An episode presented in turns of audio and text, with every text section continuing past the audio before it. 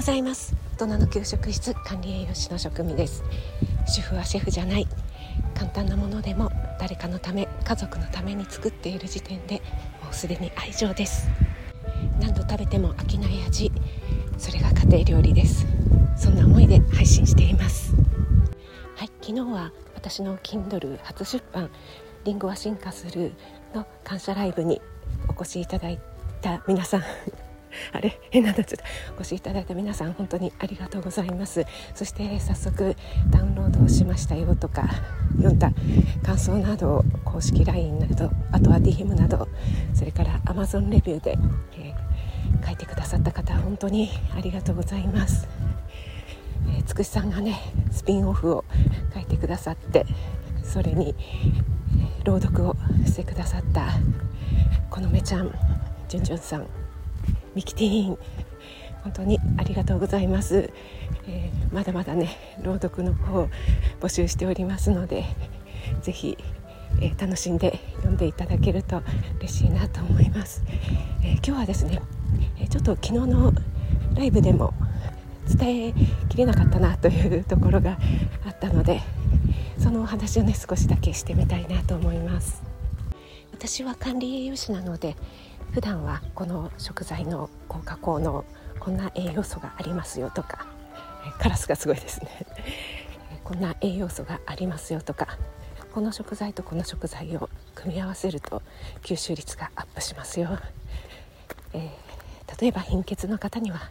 こんな食材がいいですよというようなお話をしています。ですが今回の Kindle 本にはそういった栄養素とかの話はほとんどというか全く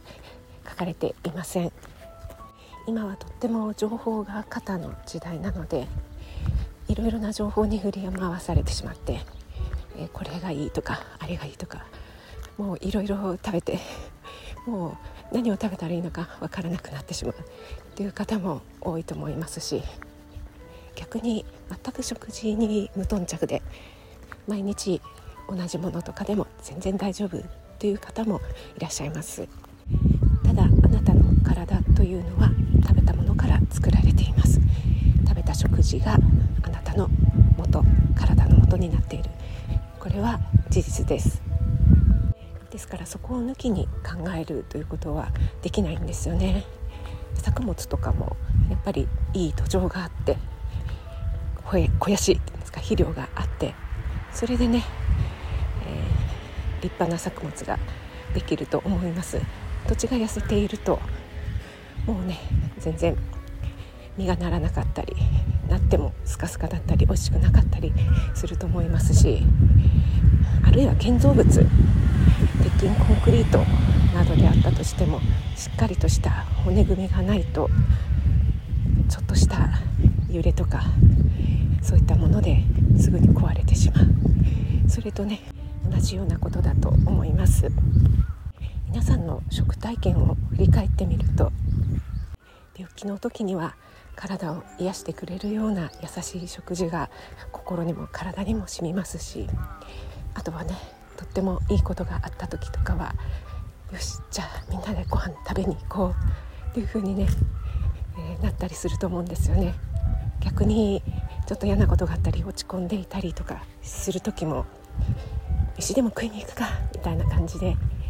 元気を出そうってねそんな風に声をかけられて心がほっこり嬉しくなった記憶なんかが一度や二度もっとかな あると思います皆さんの人生のそれぞれのシーンにおいて食っていうのはね必ずセットのようになってついてきてるんじゃないかなと思います。この「リンゴは進化する」を読んでいただいて皆さんご自身がそれぞれの食に対する思いそういったものに思いを巡らせていただいたり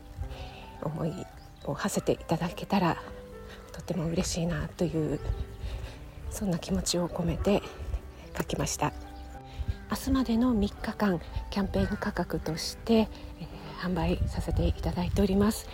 えー、今回は悩みましたが無料キャンペーンには参加しませんでした。届いてほしい方に届いてもらえたらいいなというふうに思っています。そして今回1冊出せたということで、えー、自己満足でね終わらないようにまた次の当初書きたかったと思っていたレシピ本に向けて頑張っていきたいなと思ってますので引き続き